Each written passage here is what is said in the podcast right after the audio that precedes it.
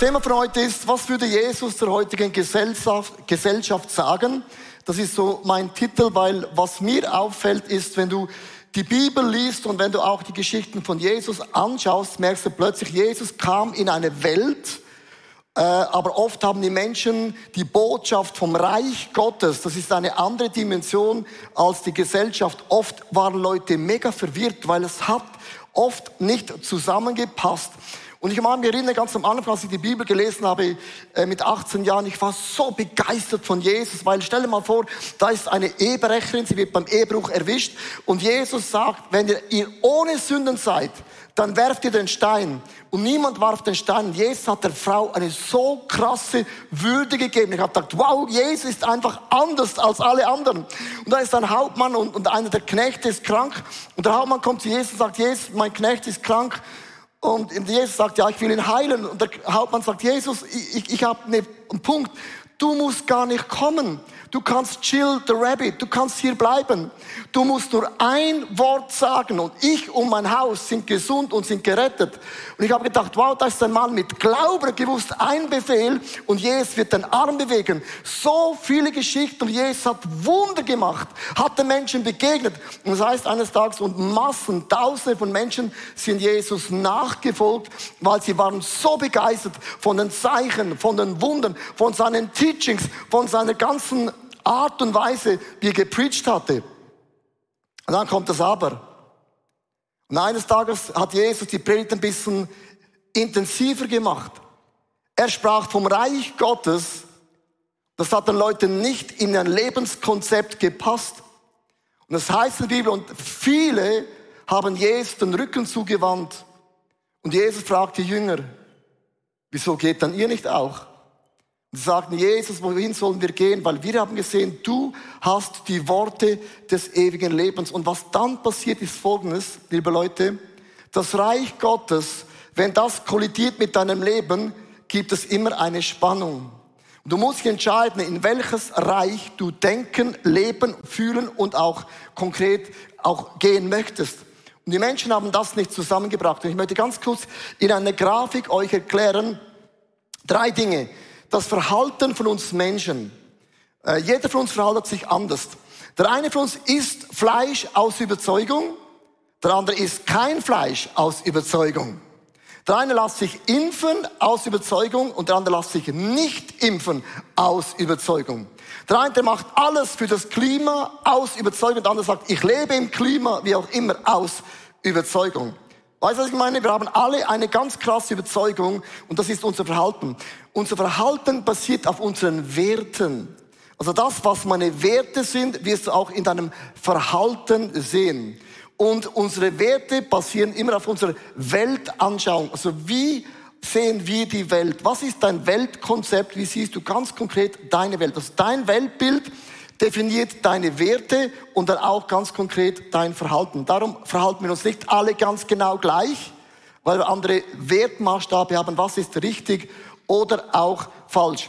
Im Römer Kapitel 12, Vers 2 heißt es, passt euch nicht den Maßstäben dieser Welt an, sondern lasst euch von Gott verändern, damit euer ganzes Denken neu ausgerichtet wird. Nur dann könnt ihr beurteilen, was Gottes Wille ist, was gut und vollkommen ist und was Gott gefällt.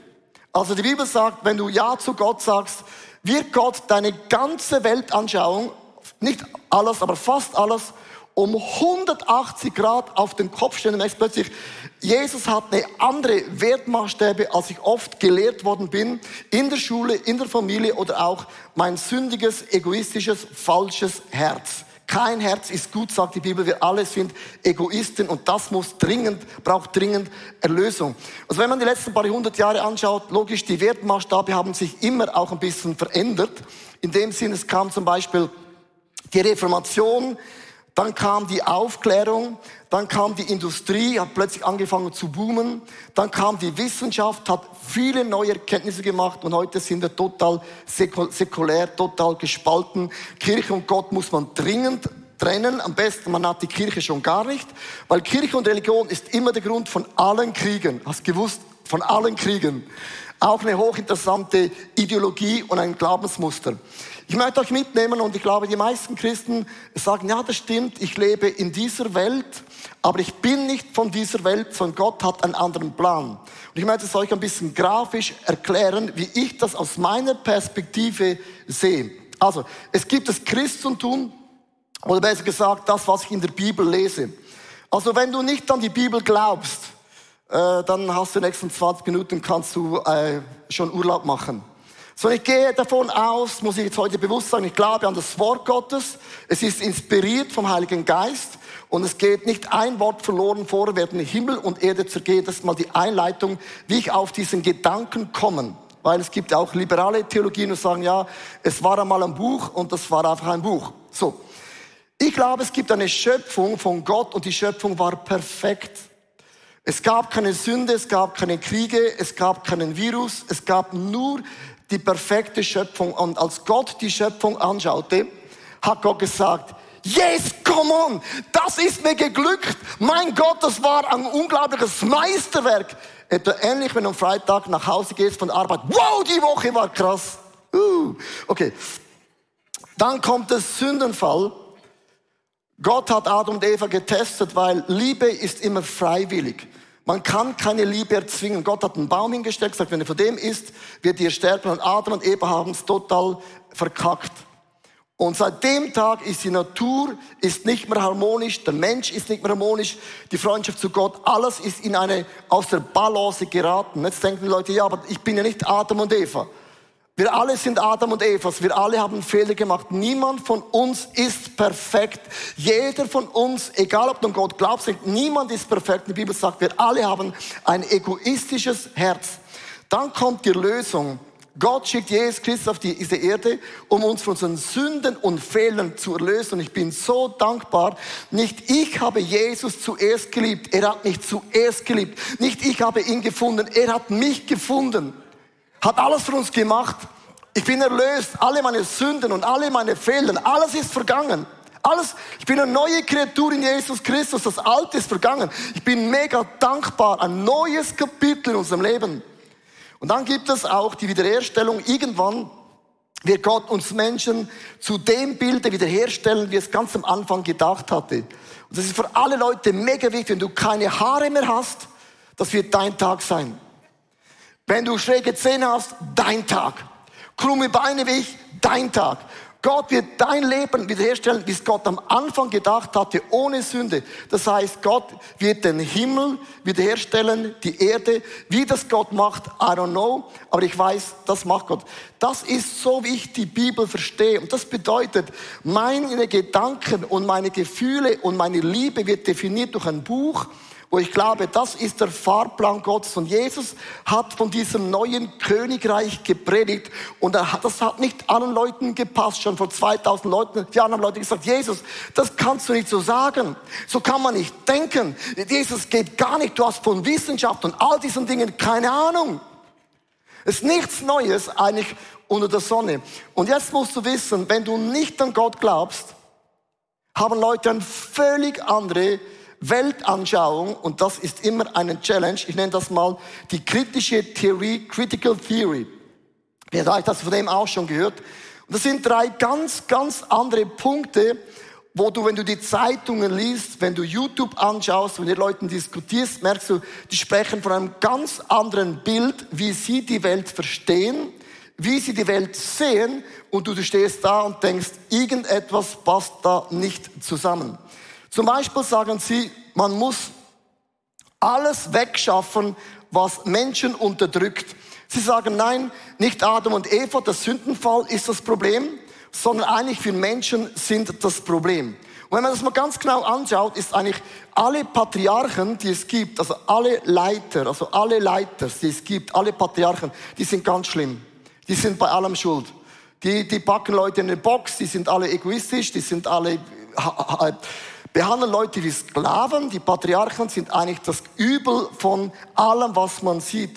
Weiße Vorherrschaft, ganz schlimm. Wir Weißen haben so viel Blut an den Händen. Wir haben in Afrika, in Asien, in vielen Ländern haben Leute ausgenommen, ähm, umgebracht. Also die weiße Farbe gleich schlimm. Der Kapitalismus ist ein Riesenproblem. Wir haben alles gemacht, Länder ausgeraubt, Hauptsache werden reicher. Und das traditionelle Familienbild ist auch ein Problem. Man müsste eine Ehe abschaffen.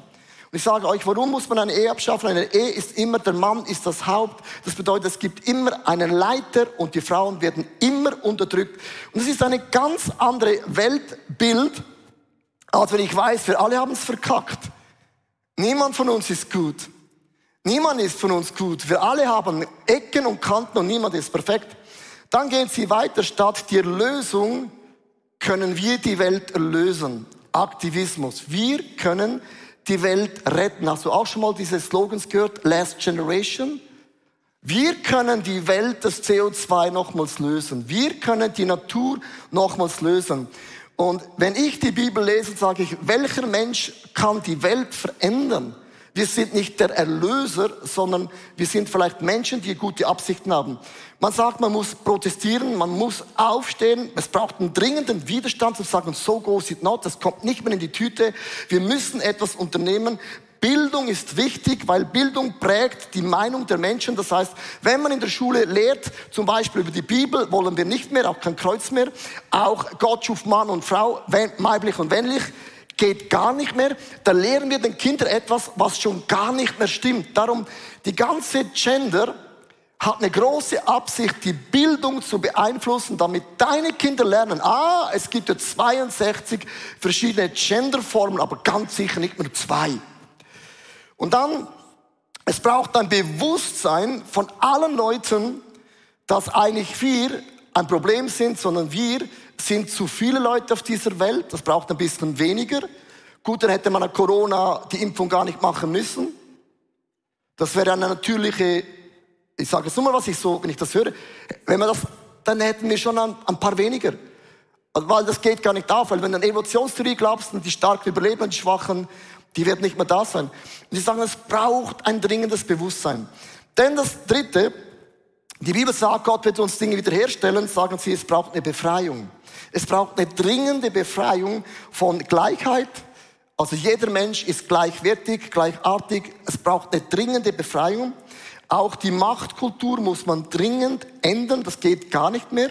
Und die gleichen Leute, die sagen, es braucht eine andere Macht, sind die Leute, die plötzlich die, die definieren, was ist richtig und was ist falsch. Auch interessant. Plötzlich ist ihre Meinung ist zu oberst und alles andere geht gar nicht. Gerechtigkeit, das muss jeder Mensch auf der ganzen Welt äh, sollte gerecht behandelt werden und es braucht auch eine Diversität. Und wenn man das so anschaut, ich weiß nicht, auf welchem du bist, aber wenn ich das anschaue, das wird niemals zusammenpassen. Und das Reich Gottes wird niemals in den Zeitgeist hineinpassen. Und ich möchte nicht sagen, alles, was heute ist, ist falsch. Ich bin nicht wie meine Großmutter. Aber es ist auch nicht alles richtig sondern der Zeitgeist, der kommt und geht, aber das Evangelium bleibt. Und du merkst, es kollidiert plötzlich. Und du musst wissen heute, wir reden heute von zwei verschiedenen Konzepten. Und Jesus hat vom Konzept vom Reich Gottes gepredigt. Und Leute haben gesagt, wie kannst du das bloß sagen? Das funktioniert nie und nie. Und das Reich Gottes wird immer in dein Leben kollidieren. Und es wird uns herausfordern, uns zu verändern. Das Reich Gottes wird nie sagen, bleib so wie du bist. Kennst du den Satz? Hey, wünsche Gottes Segen, bleib so wie du bist. Das ist der doofste Satz, den ich jemals gehört habe. Da sagst du keinem Kind mit drei Jahren, bleib so wie du bist. Niemand sagt zur Frau, Frau, bleib so wie du bist. No, unmöglich. Sondern wir alle haben Potenzial für Veränderung. Und jetzt ist ja das nicht so schwarz auf weiß, sondern ich habe eine Grafik mitgebracht. Es gibt eine christliche Weltanschauung und es gibt auch eine säkuläre Weltanschauung. Und die Bibel sagt, Glauben bedeutet, Gott hat getan. Ich kann nichts hinzufügen für meine Erlösung und für mein Heil. Und die Welt sagt, doch, du kannst tun. Du kannst Dinge unternehmen. Wenn du nicht an Gott glaubst, dann bist du Gott und deine Ideologie ist plötzlich der Maßstab aller Dinge. Und der Challenge ist ja da, wir leben in dieser Welt und wir sind doch nicht von dieser Welt. Und was immer geschieht, es gibt immer eine Überlappung. Und ich habe das euch gezeigt. Und diese Überlappung ist immer eine Challenge. Wie viel überlappt sich das Reich Gottes mit der Kultur, wo wir drin leben? Es ist nicht so, es überlappt sich nie. weil sonst würden wir uns als ICF massiv ähm, lügen, weil die Leute sagen von uns, ihr seid eine hochmoderne Kirche, ihr braucht alles, was es gibt von Social Media, über TikTok, was auch immer, aber dann seid ihr, was die Moral und Sexualität angeht, absolut altgebacken wie noch vor 2000 Jahren. Und ich sage, ja, genau das, das auf den Punkt gebracht. Du hast es richtig beobachtet. Wir leben in dieser Welt, aber nicht die Maßstäbe von dieser Welt. Das heißt in Sprüche 25, Vers 26, so ein ganz positiver Bibelvers, ein guter Mensch, der sich von einem Gottlosen beeinflussen lässt, ist so unbrauchbar wie eine trübe Quelle oder ein verschmutzter Brunnen. Ist das nicht ein crazy Bibelvers? Und eigentlich sind wir so in einem Machtkampf drin. Und ich habe ein paar Leute auf der Bühne, wo ich äh, euch mitnehmen möchte, zwar ein Bild, wie ich ganz konkret so so äh, unser Leben anschaue. So, das ist so unsere Kultur, wo wir drin sind. Ist wie so ein Seilkampf. Hast du gewusst, wir sind in einem Wertekampf. Weil die Werte der Welt sind nicht neutral. Die Werte der Welt wird in der Schule, in den Medien dir jeden Tag unter deine Nase geben. Ist nicht neutral. Wenn man sagt, der Glaube ist privat, sagt, dann möchte ich sagen, dann müssen die Werte auch neutral sein. Da müssen wir nur über Sport sprechen und die Sonne, aber nicht über die Meinung der Journalisten und der Welt. Es ist ein Machtkampf drin. Und ich habe als eine Christ oft eine andere Meinung. Sexualität, andere Meinung. Geben, eine andere Meinung. Himmel und Hölle, andere Meinung. Der neue Himmel und Erde, andere Meinung. Und jetzt sieht die Welt jeden Tag an mir und irgendwann sage ich, ach komm, leck mir doch. Komm. Geh da auch rüber, gehört zu diesen Brüdern da oder Schwestern und äh, ich bin zwar da, ich sage nichts mehr, aber innerlich denke ich, nein, das sehe ich gar nicht wie euch, aber ich sage immer, ja, ja, ja, ja, nein, nein, nein, nein, ja, ja, ja, ja, nein, nein, nein, nein. Kennst du das? Viele sind müde geworden, deine Meinung zu glauben und zu sagen. Die Bibel, die Bibel sagt nicht, der Glaube ist niemals Privatsache. Jesus sagt zu den Jüngern, geht hinaus, zwei und zwei, und verkündet das Evangelium, heilt die Kranken und verkündet das Evangelium vom neuen Reich von Gott. Jesus hat nicht gesagt, dein Glaube ist Privatsache. Nee, niemand kommt zum Glauben, weil es Privatsache ist. Und irgendwann wird an dir gerissen und sagt, ich habe keinen Bock mehr. In der Schule bin ich immer alleine, in meiner Familie bin ich alleine, in der Gesellschaft bin ich alleine. Okay, ich gehe ein bisschen drüber, machst du Privatsache, nicke wie alle anderen, aber ich denke und glaube, es nicht so ist. Und ich, das einfache Bild ist folgendes. Ich kämpfe nicht für, gegen diese Mächte und Gewalten von dieser Welt, sondern ich binde mein Leben an dieses Kreuz und sage, ihr habt nicht ein Problem mit mir, sondern ihr habt ein Problem mit Jesus. Die Gesellschaft hat ein Problem mit Jesus, mit der Bibel. Man will die Bibel ja als wegradieren, will den Glauben wegradieren und auch Religion. Und jetzt acht mal, this is how I fight my battles. So zieht mal Jungs und Mädels. Super, gib mehr Gas. Die Kultur kann Gas geben, wie sie will. Und ich sage, ich brauche nicht mal meine Hände. Ich kann sogar meine Hände zum Himmel strecken. Und das ist genau das. Ich kämpfe nicht gegen diese Kultur, sondern ich sage, mein Wert ist, und ich schäme mich nicht für das Evangelium. Es ist eine Kraft, die mein Leben verändert.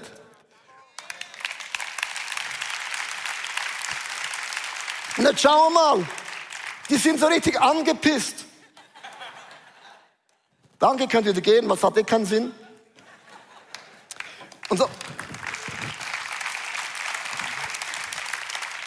Ich sage Leute, wenn du ein Problem hast mit der Bibel, ist, die Bibel war schon da, bevor du geboren worden bist.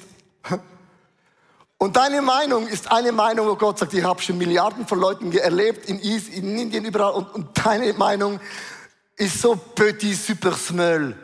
War französisch. Mit anderen Worten, who the heck bist du? Für Gott ist deine Meinung so petit peu smell nicht relevant, weil Gott war schon vor dir da. Ich möchte vier Punkte mit Susanna und Dave ganz kurz hineingehen. Vier Punkte, wo ich glaube, wo die Gesellschaft an uns zieht. Die Gesellschaft sagt, lebe deinen Traum, denn es geht nur um dich. Jesus sagt, nimm mein Kreuz auf dich und vertraue mir. Das Evangelium wird niemand sagen, wow, krass, deine Leidenschaft, oh, wow, berührt mich mega. logisch, Gott hat uns Fähigkeiten und Talente anvertraut. Gott würde dich niemals etwas fragen, was nicht zu deinem Gabenprofil passt. Ist ja voll logisch, oder? Gott sagt nicht plötzlich, bist du super gut im Rechnen, sagt Gott, ich brauche dich für die Sprachwissenschaft. Es hat immer zu tun mit einem Gabenprofil. Aber mein Leben bedeutet, Jesus, hier bin ich und ich lege alles dir nieder und mach mit deinem Leben, was du willst. Und eigentlich ist das ja nicht schlimm, sondern eigentlich ist es ganz cool, weil ich sage, Gott, eigentlich, wenn ich ehrlich bin, bin ich wie ein Frosch. Ich quake da rum in Wallisellen und ich schaue hoch und sehe nur noch Hochhäuser, Hochhäuser, Hochhäuser. Aber alles, was ich sehe, ist wie ein Frosch. Du siehst nicht weit weg und ich sage, Gott, es tut mir so leid. Mit meiner Froschperspektive, mit meinen Plänen und Gedanken, Ideen, ich habe nicht deine Adlerperspektive. Und ich sage ja zu deinen Plänen, denn du bist ein Adler. Du siehst weiter, du denkst weiter, du siehst Zusammenhänge. Und ich mache mich eins, zu sagen, Gott, ich will, dass deine Gedanken zu meinen Gedanken werden und deine Wege zu meinen Wegen werden. Also ich lege mein Leben nieder. Und die Bibel sagt das recht äh, schwarz-weiß in Matthäus 16, Vers 25. Denn wer sein Leben erhalten wird, der wird es verlieren. Wer aber sein Leben verliert um meinetwillen, der wird es finden. Und ich habe mich entschieden, ich habe mein Leben auf den Altar von Jesus Christus hingelegt an meiner Entscheidung für Jesus.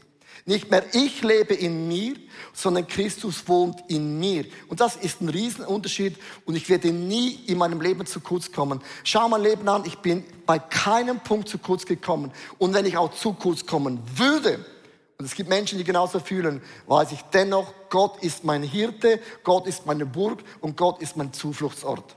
Amen. Das Zweite, die Gesellschaft sagt, die Wahrheit ist relativ. Jesus sagt, ich bin der Weg, ich bin die Wahrheit und das Leben. Heute sagen Leute, aber ich fühle so, Leo. Ich bin einfach auch so geboren. Und Liebe gegenseitig kann doch nicht falsch sein. Seit wann ist Liebe schmerzhaft? Und by the way, alle anderen machen es auch. Und überhaupt bleibst so, wie du bist. Und meine Bibel sagt, Leo, deine Gefühle, und dein Herz ist alles andere als Halleluja. Also wenn ich mein Leben auf meine Gefühle baue, sagt die Bibel, wow, das nenne ich Mut. Wenn ich sage, ich baue mein Leben auf mein Herz, sagt Gott, wow, crazy, woher hast du deinen Mut? Wenn ich sage, ich baue mein Leben auf meine Erfahrung, sagt Jesus, Erfahrungen ist niemals der Maßstab von unserem Leben. Und die Leute bauen die Wahrheit heute so zusammen, wie es deinem Lebensauffassung passt und dann dreht man die Bibel so lange rundum, bis es genau in dein Lebenskonzept hineinpasst.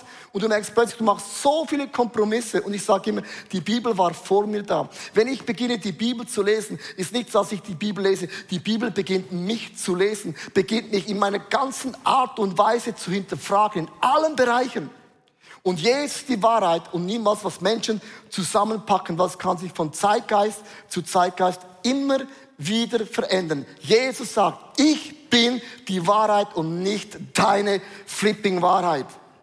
Das war Englisch gewesen. So, Susanna, Gesellschaft sagt, folge deinem Herzen und tu nur, was dir gut tut.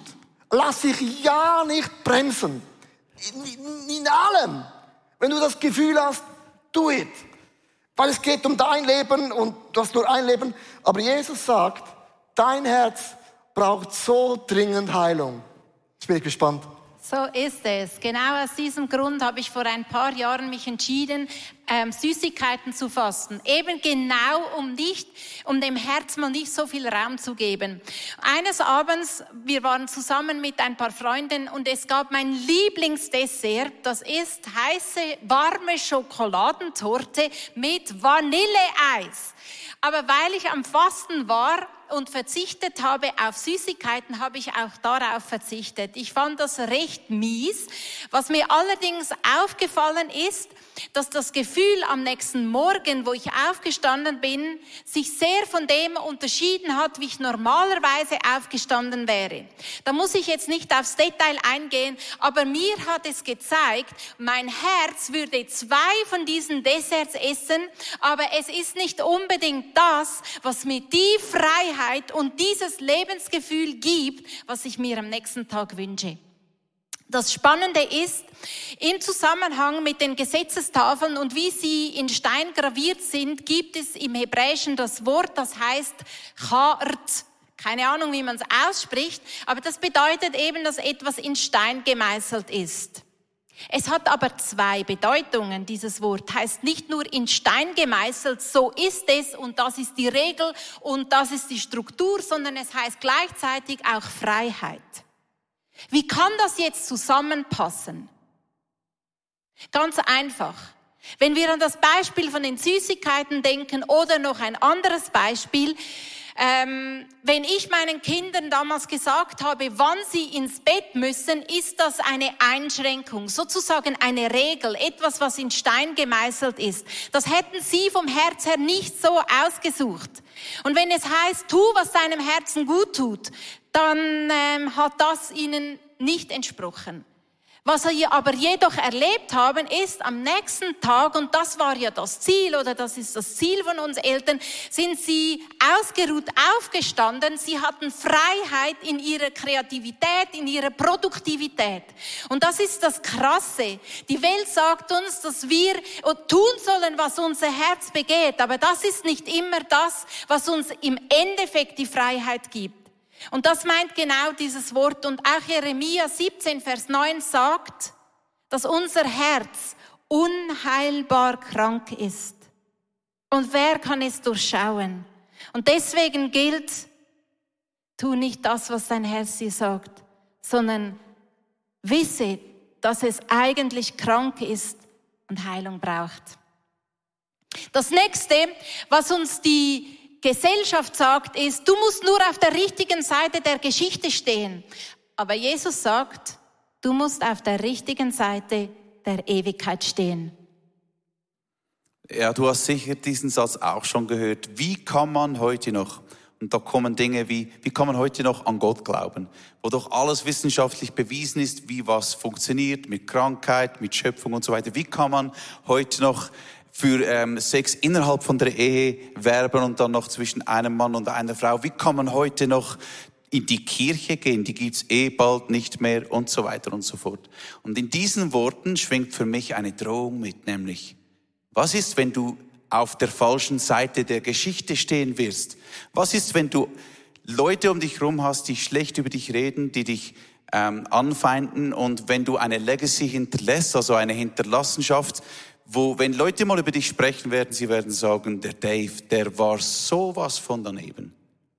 Und wenn wir nicht aufpassen, dann lassen wir uns von dieser Angst wie gefangen nehmen, oder? Und dann vergessen wir, auf Gott zu schauen, auf das, wie er uns anschaut, was er uns fragt, und wir beginnen den Leuten Macht über uns zu geben. Und äh, ich möchte euch etwas vorlesen, das Jesus gesagt hat. Jesus hat ganz viel gute und schöne Sachen gesagt. Er hat gesagt, kommt her alle zu mir, die ihr mühselig und beladen seid. Kommt her zu mir, ich gebe euch Frieden. Ich bin nicht gekommen, um zu verurteilen, ich bin gekommen, um zu retten. Aber er hat auch ein paar ganz definitive Dinge gesagt. Und hier lesen wir ähm, im Matthäus 10, habt keine Angst vor den Menschen, die zwar den Körper, aber nicht die Seele töten können Fürchtet vielmehr Gott, der beide Leib und Seele dem ewigen Verderben in der Hölle ausliefern kann. Hoppla. Und ich glaube, was Jesus nicht macht, bin ich mir ganz sicher, weil ich, ich würde sagen, ich habe schon viel von seinem Herz kennengelernt in den letzten Jahren. Was Jesus hier nicht sagt, ist, Gott kann, wartet nur darauf, bis er dich in die Pfanne hauen kann und er freut sich darauf, dich zu verdammen und in die Hölle zu bringen. Im Gegenteil. Er sagt, hey, überlege dir, auf was du Wert legst. Überlege dir, worauf du schaust und wem du Macht gibst in deinem Leben. Es ist vielleicht nicht so wichtig, auf der richtigen Seite der Geschichte zu stehen, vor allem wenn du so anschaust, wo du gerade wohnst. Weil als Jesus auf der Erde war, da waren die Römer, die Römer waren die Besatzungsmacht, die Weltmacht und das Imperium hat regiert und Jesus ging ans Kreuz. Und die Römer haben gedacht, mit diesem Jesus werden wir sehr schnell fertig, wir werden ihn kreuzigen und diese Christen, die werden wir ausradieren. Jesus wurde gekreuzigt, während die, ähm, diese Cäsaren in ihren Palästen waren und regiert haben. Aber Jesus ist auferstanden und die Geschichte richtet sich nach ihm. Er hat die Geschichte in zwei Teile geteilt, in vor Christus und nach Christus. Und auch das Leben der Cäsaren wurde nach seinem Leben datiert. Also lass uns nicht so fest darauf fixiert sein, was wir hier und heute wahrnehmen und wie wir uns fühlen und vor was wir Angst haben. Aber du musst darauf schauen, wem du in die Augen blickst, wenn du hier auf der Erde ähm, dein Leben abgibst und vor Jesus stehst, deinem Retter und deinem Richter. Und dann ist es nicht so wichtig, wie die Geschichte über dich denkt, sondern wie Jesus über dich denkt. Come on, vielen Dank, Dave. So, ich wurde gefragt, die letzten paar Wochen habe ja viele E-Mails bekommen, wie, warum wirst du so politisch? Jesus war auch politisch. Weil wir leben in einer Gesellschaft jetzt, wo die Medien sind so laut, die liberale Theologie, ich nenne es jetzt einmal so, sorry, wenn ich das jetzt so sage, sind so laut. Man nimmt alles aus einer Deconstruction, man nimmt alles so lange auseinander, wie ein Automotor. Und dann baust du wieder zusammen, bis du merkst, ja, da fehlen ein paar Teile. Dann funktionieren gewisse Dinge nicht. Du kannst nicht einfach die Bibel so in tausend Stücke auseinandernehmen, zusammenbauen, sondern das ist eine Geschichte von Gott, von einer Schöpfung, von einem Sündenfall, von der Lösung und Gott wieder wiederherstellen. Und ich sage einfach, heute ist es so wichtig, dass du weißt, es ist ein Zeitgeist. Der Zeitgeist wird immer lauter. Und du musst das verstehen, wir sprechen von zwei komplett verschiedenen Systemen. Und das wird nie zusammenpassen. Never ever. Und ich möchte enden mit dem Gedanken, ich schäme mich nicht für das Kreuz. Weil was das Kreuz macht, es verändert mein Leben, meine Gedanken, meine Gefühle, mein ganzes Leben. Und ich bin nicht mehr die gleiche Person wie noch vor zehn Jahren. Meine Gefühle, auch meine Identität, alles kann Gott auf den Kopf stellen. Und die Frage ist, lassen wir das zu, dass Gott in deinem Leben Dinge tun kann, die du sagst, na, das ist mühsam. Er packt jedes Thema an. Und das heißt, Jesus nachzufolgen bedeutet, ich lege alles nieder und sage, Herr, mach du mit mir, was du auch immer vorhast. Ich hoffe, die Predigt hat zu dir gesprochen. Du kannst mega viel mitnehmen in deinen Alltag. Es ist so cool, mit Jesus unterwegs zu sein. Wir würden sehr, sehr gerne mit dir in Kontakt treten und du kannst ganz, ganz einfach auf unsere Webseite gehen und zum Beispiel auch das ICF Church Magazin bestellen. Es kommt viermal pro Jahr raus per Post und das ist eine coole Art und Weise, um informiert zu sein, was es alles für Angebote auch gibt. Ja, und jede Woche bekommen wir Rückmeldungen von Männern und Frauen, die durch diese TV-Sendung einfach angesprochen wurden. Ihr Herz wurde von Jesus berührt. Und wenn du Teil davon sein möchtest und diese Sendungen mitfinanzieren, dann danken wir dir von ganzem Herzen, weil zusammen können wir Großes bewegen.